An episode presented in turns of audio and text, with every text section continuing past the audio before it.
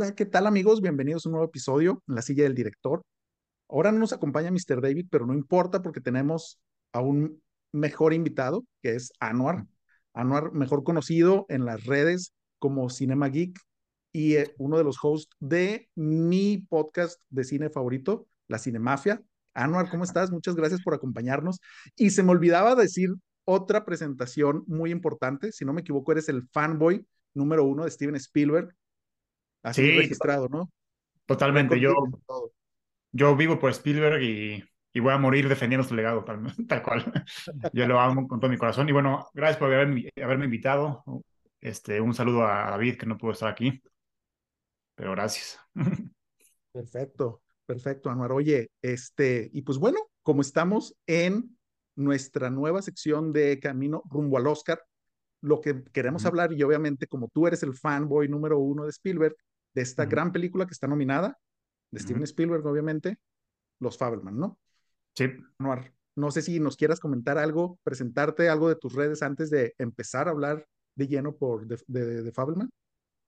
pues yo desde que soy chiquito soy muy, muy fan del cine. Yo nací amando el cine y pues este, me, estudié cine, me dedico al cine, soy, soy guionista. Em, y aparte, yo creé esta página de Instagram que se llama Cinema Geek. Al principio era con la intención de que mis primitos se enteren de las noticias del cine junto conmigo, pero luego fue creciendo poquito a poquito hasta sí. llegar a 20 mil seguidores, pero hace poquito me la cerraron por, por una tontería. Entonces estoy empezando otra vez esa página que se llama ahora Yo Soy Cinema Geek y tengo un podcast con la chica Almodóvar, eh. Pamela Cortés se llama eh, que se llama La Cinemafia, y, y vamos muy bien, ahí va, ahí va, arrancando. Perfecto. Oye, que por cierto, a Sí, ver si después de ver esto, Pamela se anima a grabar la contraparte tuya, porque sabemos que ella no es muy fan de los Fabelman, ¿no? Entonces, eh, y tienen ahí una, una posición encontrada al respecto, pero justo, bueno, sí. Sí, seguro si le oye, dices, feliz, feliz va a acceder. perfecto. Oye, Anuar, cuéntanos, ¿cuál fue tu experiencia antes de empezar a hablar directamente sobre la película en ver los Fabelman, ¿no? O sea, ¿qué es lo que pasaba por tu cabeza mientras la veías? ¿Qué es lo Sí, que más te emocionó antes de empezar a hablar sobre la trama y todo este tipo de cosas, ¿no? pues mira, ver la película fue toda una odisea porque, bueno, yo llevo 25, bueno, yo tengo 25 años, llevo 23 años de mi vida queriendo ver esta película, este, porque es el biopic de Steven Spielberg, mi director favorito. Claro. Entonces, es una película que de hecho a mí me hubiera gustado dirigir, pero que la haya dirigido Steven Spielberg está mejor. Entonces, pues sí, cuando estábamos, Pam y yo, en, en el Festival de Morelia, la estaban exhibiendo y justo nos regresamos un día antes. Entonces yo estaba este, con mucho coraje porque dije, no puedo creer que no vi The Fablemans, o, o sea, es mi, la película que más espero del, del año pasado. Y después este, le estuve suplicando a Universal que por favor me, me, me invitara y me dijeron que sí, con mucho gusto, pero que estaban viendo cuándo meterme a su, a su oficina a verla, ¿no? Y resulta ser que me fui a Oaxaca a una boda y en el avión venía uno de los meros meros de, de Universal y cuando yo me extendía a, a, a, dejar mi maleta en el avión, vio mi tatuaje de Iti que tengo aquí. Ya, Entonces sí. dije como, puta, este, este güey sí lo tenemos que invitar sí o sí porque ya vimos que es mega fan. Entonces me marcó al día siguiente y me dijo, te veo el lunes en mi oficina ven, para que te veas de Fablemans. Y ya, llegué justo con, con Pame y con Javier Ibarreche y con Dolly, Dolly Malet, que si has visto la Cinemafia, pues sabrás quién es.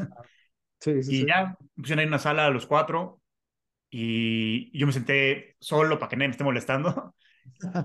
Y la, la película me voló la cabeza y, este, y luego al final yo estaba inconsolable, literalmente fui el último en salirme de la sala, este, Ujú. no me salía hasta que el último crédito acabó de, de pasar, por decirlo así, y yo estaba hecho, lloré como Magdalena al final, literalmente, porque no solamente es el biopic de mi director favorito, se sintió como una película muy personal para mí, porque este, yo como él fui un niño outcast que, que amaba el cine, pero no tenía muchos amigos en, en la infancia, luego mis papás se divorciaron, eh, en la escuela me molestaban por judío y yo ni siquiera soy judío. Entonces, como que mu- cosas, cosas muy similares. Entonces, como que realmente sentí que era mi biopic tal cual. Entonces sí, fue una película muy, muy personal para mí. Sí, Órale, oye, súper interesante, ¿eh? Fíjate que todo eso no, no lo sabía, pero qué bueno porque sí. Ahora entiendo un poquito más el por qué la posicionaste como tu película favorita, ¿no? Del 22, del año sí, pasado. sin duda. Sí. Oye, y, y también te quería preguntar, em, obviamente, ¿cómo fue esta, esta plática? Porque no sé si tú y Pamela tuvieron una plática antes de grabar este episodio de sus películas favoritas del 22, porque cuando iban llegando al primer lugar, como que se veía que ya andaban medio, medio picados, ¿no? Con ese tema de, Sí. de los Fableman. Pues digo, es que cada vez que vamos a una pre- a, a premieres, este, paso por Pame antes de ir a la premier. Entonces yo, no, o sea, no, no siempre, pero normalmente. Entonces yo la llevo y la, y la, y la traigo y la, la regreso. Entonces siempre en el coche cuando nos subimos después de verla en Universal, pues obviamente estuvimos ahí debatiendo la, la película. y pues ahí, ahí fue cuando empezamos a rozar. Y luego Sí, vino justo peli de la semana a nuestro podcast y ahí estuvimos sí, discutiendo. Y, y Peli todavía no la había visto la película y la apuesta era que si le gustaba la película Peli iba a poner en sus redes que yo tenía la razón y si no le gustaba la ya. peli iba a poner en sus redes que Pam me tenía la razón y gané yo. A, a Peli sí le gustó mucho la película.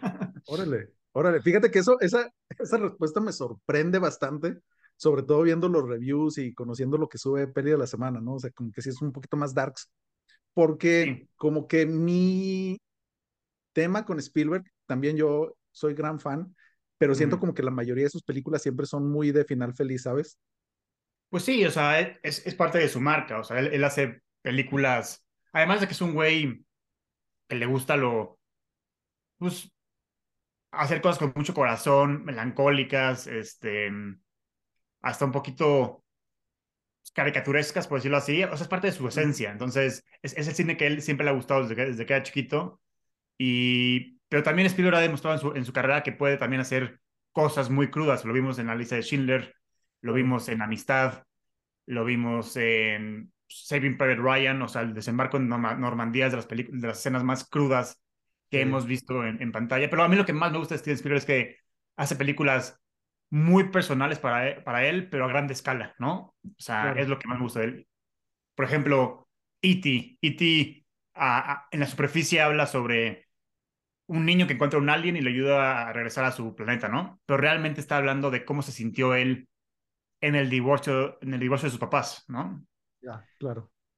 Y, y justo también lo que me gusta de Steven Spielberg es que, por ejemplo, yo sí sufrí de altos niveles de, de ansiedad en una parte de mi vida y este y vi que había directores tipo pues Kubrick o Bergman o, o, o David Lynch, o sea, directores que estando en ansiedad no podía ver porque me generaban más ansiedad, por decirlo así, ¿no? En- Sí, y, sí, lo que, sí. Y lo que me gusta de Steven Spielberg es que en- depende en qué estado emocional estés, siempre puedes ver sus películas, puedes ver, o sea, si estás deprimido puedes ver E.T. y no, y no pasa nada, si estás ansioso puedes ver E.T. y no pasa nada, si, si estás feliz puedes ver Jurassic Park y, no y, o sea, y, y todavía te hace más feliz. Me- lo que entiendo, lo que me- mi punto es de que es un director, es un director que yo puedo ver en cualquier etapa de mi vida, en cualquier estado emocional en el que yo me encuentre sin que haya problema, ¿no? Uy, ok, ok, Sí, órale. Pues sí, fíjate que no, no lo había pensado así. Obviamente sí que hay directores que te generan ansiedad sus, sus sí, películas, pero no desde ese punto de que Steven Spielberg, independientemente de lo que veas, perdón, del ánimo en el que estés, es exacto, este, este, siempre está como que este giro, ¿no? A, a ver el lado positivo de la vida, ¿no? Y te, no te, no te afecta en esa manera, ¿no? Oye, pero si te parece, ¿no? O a menos que quieras agregar algo más, entramos full spoilers a los Fabelman, platicamos al respecto. Véngale, me late. Venga. Mira, primero que nada, obviamente, como es una película de Steven Spielberg, un gran cast, ¿no? Tenemos un gran cast que yo siento a Paul Dano, que es uno de los actores más infravalorados de su generación, nos Totalmente. ha dado interpretaciones buenísimas y yo creo que aquí, siendo él el equivalente al papá de Steven Spielberg, lo hace ujú, bastante bien, ¿no? Tenemos a Paul Totalmente. Ujú, Michelle Williams, que al principio cuando la nominaron, porque yo la vi después de, no tengo los privilegios que tú de tener un tatuaje de E.T. y de conocer gente en esos altos rangos, eh, al principio dije, no estoy tan seguro del por qué la nominaron, pero después de ver la película, convencido, ¿no? O sea, Totalmente. bastante bien. Y yo creo que pues ellos como personajes principales y también Gabriel eh, Labelle y Seth. Rogen, Seth Rogen que sé de gente que le cae muy mal por el hecho de ser Seth Rogen, pero creo que aquí sí logra pues convertirse en un personaje diferente, ¿no? O sea, no en el Seth Rogen que conocemos de Orange Express y todas estas películas de comedia absurda, sino ya alguien con un poquito más de contenido, ¿no? Sí. Eh, cuéntame, cuéntame, Anor, ¿qué fue lo que más te sorprendió? ¿Qué fue lo que más te gustó del cast que tenemos en esta ocasión con Spielberg?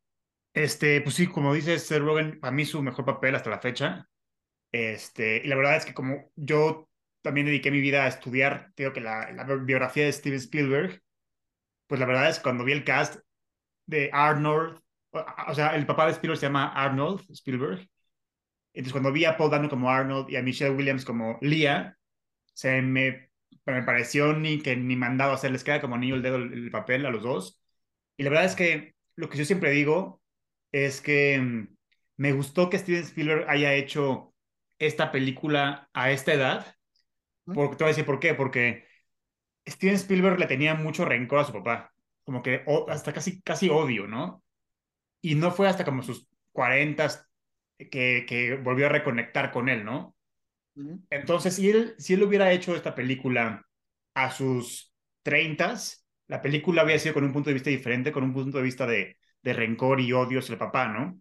Pero como ya lo hizo a los, a, la, a los setenta y tantos, este, ya lo hizo desde un lugar de empatía. Entonces, justo la película me encanta eso que, que entendemos a la perfección a la mamá y al papá de Spielberg y ninguno queda como villano. O sea, a, a los dos los entendemos a la perfección y el papá vemos que no es alguien malo, que es, hasta es un güey ingenuo, que no se mete con nadie, que es buen pedo y que nada más no ve el arte como, como profesión y ya se acabó, pero no, eso, no, eso no lo hace mala persona. También la mamá, por otro punto de vista, es pues que se ha enamorado de, de alguien más, tampoco la hace mala, mala persona. Entonces me gustó que Spielberg, Spielberg los haya abarcado a los dos papás con, con empatía, ¿no? Y, y, sobre todo, sí. eh, perdón que te interrumpa, o sea, lo, lo, defines bastante bien, ¿no? O sea, ninguno de los dos es villano, cuando por lo general tenemos siempre algún antagonista en la mayoría de las películas, ¿no? Entonces, el hecho de poder entender el lado humano de los papás de Spielberg y cómo eso lo afectó, obviamente, en su, en su persona, pero también en las películas que nos han entregado, ¿no? O sea, eh, siempre el aspecto artístico que vemos de parte de la mamá, pero también el papá ingeniero, o sea, como que esta manera innovadora de hacer las cosas y de resolver problemas es algo que se ve en todo el cine de Spielberg, ¿no? O sea, cómo cada o sea, una de sus películas te ha dejado algo nuevo, bueno, nos ha dejado algo nuevo en el cine y a nosotros obviamente como espectadores, ¿no? Sin sí. dejar de lado el aspecto técnico muy bien controlado que vendría siendo Exacto. la parte ingenieril del papá y, y la parte artística del, del, lado de la mamá, ¿no? Exacto. Y de hecho, déjame, perdón, déjame cerrar WhatsApp para que no esté sonando. Ah, sí, Eh, no te apures. Dame un segundo, ya está.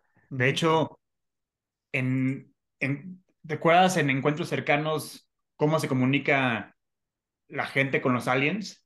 ¿O no? Híjole, no, ahí sí me agarraste desprevenido. Lo, lo usan con, obviamente, con estas maquinarias, pero a través de la música. Entonces, ahí Spielberg, Mm, no. de manera sutil, en su, con, o sea, reflejó a sus papás, ¿no? Ahí. Claro, ya. A través del piano, aparte. Entonces, este, Uh -huh. ahí estaba la mamá en la parte artística y en la parte tecnológica, pues el, el papá, ¿no? Y justo es un director que, como James Cameron, en cada película que hace, revoluciona la, eh, la manera de hacer cine eh, de manera tecnológica y narrativa. Entonces, sí, o sea, por donde le veas, para mí es el mejor cineasta, tal cual. Sí, ah, es que sí. Es que es difícil discutir con eso, ¿no? Cuando ves la historia que tiene Spielberg y lo que representa en el cine. Y por ejemplo, o sea, esta, esta película, o sea, Los Fableman, que es una, yo la siento como que dentro de toda la escala de Spielberg es la más pequeña, entre comillas, obviamente, o sea, la más, no la más personal, sino que como que la más contenida, pudiera yo decir, Sí, pero aún sí, así tiene siete nominaciones a los Oscar, o sea, tenemos, obviamente, mejor director, sí, eh, John Williams nuevamente haciendo magia, como siempre, sí. eh, mejor película, mejor actriz eh, por Michelle Williams, mejor actor de reparto, mejor guion y diseño de producción. O sea, con una película relativamente pequeña, es, o sea, te estás metiendo, por ejemplo, en diseño de producción donde normalmente vemos las grandes obras de, de, de Hollywood, ¿no? O sea, lo que más Sí. inversión tiene en, pues, todo lo demás, ¿no? Pero esta, esta película, con el toque de Spielberg y todo lo demás, pues logra meterse dentro de, de las más nominadas este año, ¿no? Sí, o sea, es lo que hace él, películas personales a gran escala. Al final del día, Spielberg construyó a Hollywood, al Hollywood que conocemos hoy en día. O sea, con Joss él lo cambió todo para siempre. Al final del día, la mayoría de la academia le debe la vida o la carrera a Spielberg, ¿no? Entonces, obviamente, no hay manera de que no lo nominen por su biopic. De por sí, Steven Spielberg cada año está nominado. Cada, bueno, cada, cada año que hace una película está nominado sí o sí. El año pasado estuvo nominado por por West Side Story. Uh -huh. eh, pero esta vez yo creo que mínimo de mejor director sí se lo va a llevar. Eso, eso para mí ya es un Oscar cantado. Y mejor película yo le voy a The Fablemans, pero creo que Everything, Everywhere, All at Once puede rebasar por derecha. ¿Sí? Sí, siento que puede rebasar por derecha, pero yo le voy a The Fablemans y creo que va a ganar The Fablemans. Pero hay que tener cuidado sí. con esa película. Sí, sí, porque fíjate que, o sea, hablando un poquito de los Oscars y de los otros nominados, yo le iba más a Triangle of Sadness que a Everything, o sea que sí, ¿no? Está Everything. Sí, pero Triangle of Sadness está rarísimo porque no la, ni siquiera la nominaron por Mejor Película Extranjera, ahí tuvo que haber estado nominada y ahí, y ahí uh -huh. tuvo que haber ganado, pero no creo que gane ningún Oscar Triangle of Sadness, a lo mejor y mejor guion original, a lo mejor, pero no uh -huh. creo. Yo creo que sí. Everything también se le va a llevar, se lo va a llevar ahí, el mejor guion original. Claro, sí, porque fíjate que algo que yo estaba pensando cuando estaba viendo los nominados es el tema de en mejor película ex, eh, de idioma extranjero está Sin Novedad en el Frente, ¿no? Que Ajá. está nominada también como mejor película, entonces como que esta doble nominación que ya lo vimos con Parásito, sí. eh, como que pudiera ser el hecho de que se lo pueden dar también, ¿no? Pero o sea, concuerdo contigo en el hecho de que no le puedes no dar el Oscar como mejor director o como mejor película a la biopic de una de las personas que ha creado el Hollywood como lo conocemos hoy en día, ¿no? Exacto. Y te quería preguntar también, o sea, ¿tú a qué crees que se deba que últimamente uh -huh. hemos estado viendo estas biopics de los directores, ¿no? O sea, lo, lo vimos con Roma, ¿no?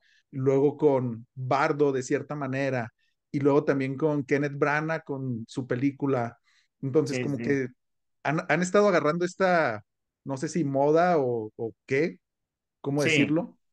Sí, yo creo que hay muchos que lo hacen por moda, pero, por ejemplo, Steven Spielberg, yo creo que es el que más lo hizo porque pues, lleva toda su vida preparándose para hacer esta película tal cual, o sea, ¿no? O sea, ya, ya tiene, ya está en una edad muy avanzada Steven Spielberg, entonces me hace mucho sentido que ya haya decidido hacer a esta edad una película que hable sobre su, sobre su infancia y sobre qué fue lo que lo hizo eh, dedicarse al cine, ¿no? Y aparte también su mamá se acaba de morir eh, sí. y su papá también, entonces como que o sea, a lo mejor y justo también fue de manera como de manera terapéutica para él, como para darle, para rendirle homenaje a sus papás, ¿no? Por decirlo así. Claro. Uh -huh. Y, y sí, pero lo que yo sí insisto es que, por ejemplo, digo, de Fablemans, si le quitas que es el biopic de, de, Steven Spielberg, sigue siendo una buena película, una buena película que es, que es, entretenida, que es divertida, que tiene arcos dramáticos, que tiene muy buen nivel actoral,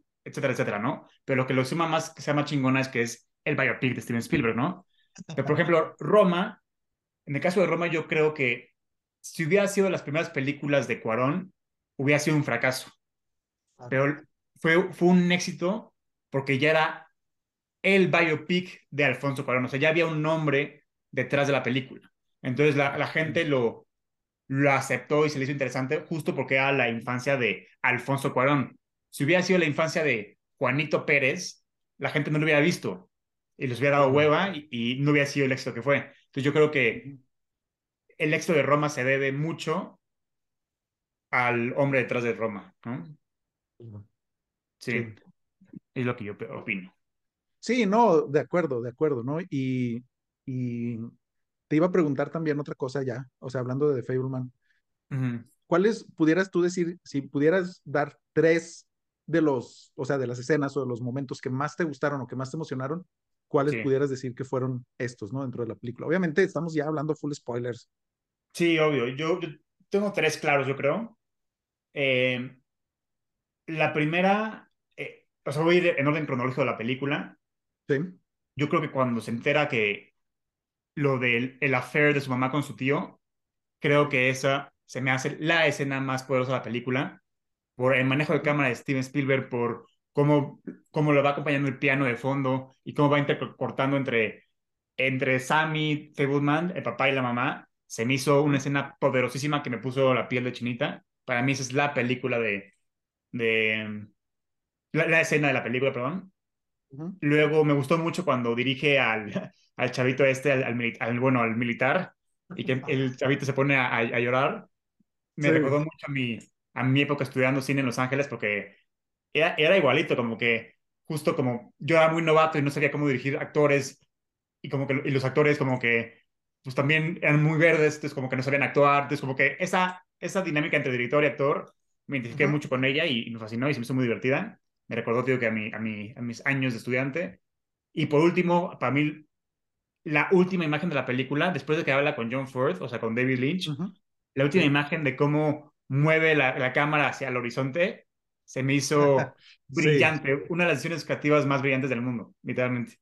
ya, Y, sí, y, sí, y sí, digo que también disfruté mucho de los easter eggs que nos deja la película, de lo que se va a convertir Steven Spielberg, ¿no? Por ejemplo, vemos un niño que es aficionado de las películas de la Segunda Guerra Mundial, que eso después tiene un payoff en la lista de Schindler y, y, y Salvando a Soldado Ryan. Vemos un niño que se siente avergonzado de su nacionalidad, por ser judío, bueno, no nacionalidad, su, su religión, y por ser judío, y cómo es rechazado por eso, y por eso, y más adelante, ese rechazo que, que tuvo por ser judío, él lo reflejó en la lista de Schindler, y luego el divorcio de su papá se convirtió en E.T., entonces digo que disfruté mucho de esos, de esos easter eggs que están en la infancia de Spielberg, que más sí, adelante se convertirían en, en joyas del cine, ¿no? claro. Sí. Sí, y, y fíjate que a mí sí, obviamente esa escena que tú comentas de, de cuando está haciendo la edición de la película del fin de semana y que se da cuenta de, de lo que sucede con su mamá, también Ujú. entra en, en mi top 3. Y yo creo que en el, cuando hace su primer película con el trenecito, o sea, yo creo, eso yo lo pondría como en una de las mías, ¿no? Porque sucede algo muy interesante que esta, ahora me toca a mí, es como que donde yo me siento identificado un poco, ¿no? Lo, que dice la mamá, o sea, donde, lo que dice Michelle Williams, de que es que no es que quiera ver chocar el tren, sino que quiere tener el control de. Entonces, como que a ese punto dije, sí, güey, a huevo. Sí. Este, y, o sea, y la creatividad dentro del niño para hacer su propia película de cómo chocó y todo esto, eh, y cómo es como despierta el amor de Spielberg hacia el cine, ¿no? y que pues obviamente sin eso no, no tendríamos el Steven Spielberg que conocemos hoy en día, ¿no? Exacto. Y yo creo que también eh, dentro de mis escenas está eh, la que comentas del, de cuando está guiando a este jovencito Boy Scout Sí, militar matando gente, porque, pues no sé, mira, yo no me dedico al cine, esto es como de, no he estudiado cine ni nada de eso, es simplemente un gusto adquirido desde niño también, pero la manera en cómo eh, Sammy le platica a este militar cómo debe de sentirse. O sea, fue ese momento yo también dije, ay, güey, qué fuerte, ¿no? O sea, qué fuerte que te estén diciendo eso. Un adolescente de, no sé, 15, 16 años y Sí, la manera en que lo transmite, sí, yo creo que es, es precisamente ese, ese tipo de conexión lo que hace Steven sí. Spielberg también, Y el también me gustó es, mucho ¿no? al principio de la película el diálogo que dice Michelle Williams, la mamá de Spielberg, que le, dice, "El- las películas son sueños que nunca se olvidan, ¿no? Eso se me hizo una frase hermosa. Y también, bueno, hay una escena que me gustó también mucho, que de hecho ahí fue cuando Pame y yo, mi compañera, discutimos mucho. Mí, o sea, es cuando Steven está, bueno, Sammy eh, va a la casa de esta chavita, la, muy religiosa, y se ponen a rezar. Para mí se me hizo muy simpática. Lo que Pame dice es que ella está muy over the top su actuación, pero claro. es a propósito, la actuación está over the top justo para, la comedia está en el contraste entre este güey tímido y esta mujer over the top. Y ahí está la comedia. Si ella no estuviera over the top, no sería tan simpática la escena. Entonces, obviamente, está intencionalmente over the top, ¿no? O sea. Sí, sí, porque, o sea, concuerdo contigo en que si no estuviera over the top, hasta sería incómodo para nosotros como audiencia, ¿no? Exacto. O sea, porque no sabes, bueno, yo soy muy conocido entre mi familia y mis amigos en hacer muchos chistes religiosos, pero, eh, o sea, como que estaría en ese punto incómodo en que no sabes si la tipa lo está diciendo de broma o en serio o qué es lo que está sucediendo, ¿no? Entonces, el hecho que esté over the top es como para hacer todavía más evidente para la gente que tal vez no, Exacto. no está tan metida en ese tipo de humor o lo que sea, que lo está viendo él como una sobreexageración de lo que, del personaje, ¿no? De la chica esta. Y normalmente, normalmente en el cine, las actuaciones over the top intencionales son las que funcionan muy bien y se le quedan en la audiencia en la, en la cabeza. Por ejemplo, Jack Nicholson en el The Shining, totalmente over the top, pero a la gente le encanta porque justo está intencionalmente over the top y funciona muy bien. Jack Sparrow está totalmente over the top, pero la, se convirtió en el mejor personaje de Disney porque la gente fue, intencionalmente over the top. Entonces, cuando no funciona es cuando, cuando no está intencionado estar over the top y los actores se van over the top, ahí es cuando hay rechazo de parte de la audiencia. Pero si tú, si está un buen director detrás y un buen actor de frente y juntos tienen la intención de hacer este personaje over the top, ahí es cuando la magia sucede. O el mismo Joker de, de Heath Ledger, por ejemplo. Claro, sí, sí, sí. Sí. Em, sí, no, perfecto. Oye, ¿y qué opinas de, por ejemplo, el, el, el soundtrack, ¿no? O sea, John Williams, te digo nuevamente. Sí, sí. ¿Cuál, cuál dirías tú que es como que su, eh, su parte, o sea, su mejor parte dentro de la película, ¿no? O sea, dentro del soundtrack. ¿Qué es lo que más rescatarías de? O sea, te digo que a mí la escena cuando, cuando Sammy se descubre de su mamá, acompañado con el piano de, John Williams, se me hizo la escena más poderosa de la película, que justo si no hubiera sido por el piano de John Williams de fondo, la, la escena no sería tan poderosa como lo es. Creo que la verdad es que Steven Spielberg le debe mucho de su éxito a John Williams 100%. O sea, porque sin la música de, de John Williams E.T. no hubiera sido lo mismo. Sin la música de John Williams, Jaws no daría miedo. Y sin la música de John Williams, esa escena de Fablemans no tendría tanto corazón, por decirlo así. Uy, sí, Qué, buena frase, sí, completamente de acuerdo. Oye, Anuar, y ya para despedirnos, fíjate que tenemos aquí en la silla un, una manera de calificar las películas. Eh, esto lo eligió David, no yo. De 0 a 5, eh, Christopher Nolan, obviamente siendo 5 lo máximo. ¿Qué calificación le darías tú a esta película? Obviamente puedes inventarte tu propia categoría, puedes decir que le das mil Steven Spielberg que equivalen a 500 Christopher Nolan, ¿no? Lo que sea. No, yo, yo siempre califico en tickets, cada vez que subo mi calificación, como del 1 al 10, tickets. Y para mí esta película, ya que la vi dos veces, ya le doy... Uf, ya, a la 10 de 10 tickets, yo creo. sí. Porque, aunque había cositas, cositas minúsculas que, que a lo mejor y le, le habían bajado un poquito de calificación a 9.5 la primera vez que la vi, pero ya viendo por segunda vez, esas, cosas vi que eran irrelevantes y ya, y ya este, le puse su 10. Eh, por ejemplo, los ojos claros del niño, ¿no? Que luego, no, sé por qué no le pusieron pupilentes al niño, para que se, me hizo como algo muy fácil de arreglar y no entiendo por qué lo dejaron así. Pues ya la segunda vez que lo vi, ya ni me hizo ruido. Entonces ya le, doy 100% su 10 de 10. Para mí es mi favorita de 2022, de mi top 10 de Spielberg y de una de, una de mis películas favoritas de, de, la vida, porque no solamente me gustó mucho, sino la siento muy personal como lo compartí hace rato. Sí, sí, sí. sí. Y oye, qué bueno que mencionas eso, porque entonces, si este está dentro de tu top 10, ¿cuál sería tu película favorita de Spielberg? E.T. E.T. fue la película que me hizo enamorarme. Bueno, yo nací con, enamorado del cine, pero E.T. fue la película que me dijo, que me hizo este, darme cuenta que yo nací para dirigir. O sea, que dije, yo quiero hacer esto por el resto de mi vida. Entonces sí. Ok. Sí. Va. Entonces, E.T. y para completar mi top 3, Jaws y la lista de Schindler, yo diría. Ok. Sí, sí. ¿no? Bastante poderoso, ¿no? Sí. Y luego ya Jurassic pues, Park y Raiders. Muchas gracias por acompañarnos en este recorrido hacia los Oscar con The Fableman. Yo creo que no pudiéramos tener un mejor invitado para iniciar esta, esta sección en 2023. No sé si nos quieras compartir tus redes, dónde te podemos encontrar. Sí, me pueden este, encontrar como Anuar AC1 para mi perfil personal. Yo soy, cine, yo soy Cinema Geek para mi perfil de, de, cine y, este, y La Cinemafia, mi podcast. Oye, este, algo en lo que estés trabajando actualmente que podamos ver de ti en un futuro no muy lejano. Cuestión de dirección, es, o sea, guion o ah, bueno, este, lo guion no puedo compartir porque es confidencial, porque por contrato, pero voy a echarme mi primera ópera prima. Empiezo a filmarla, espero en junio. Órale, muy bien. No, pues ahí estaremos atentos, obviamente, a ver, a ver ah, que todas estas similitudes con Spielberg te lleven por buen camino, ¿no? Tiene muchas referencias Spielberg, justo. Muchas, muchas. Perfecto.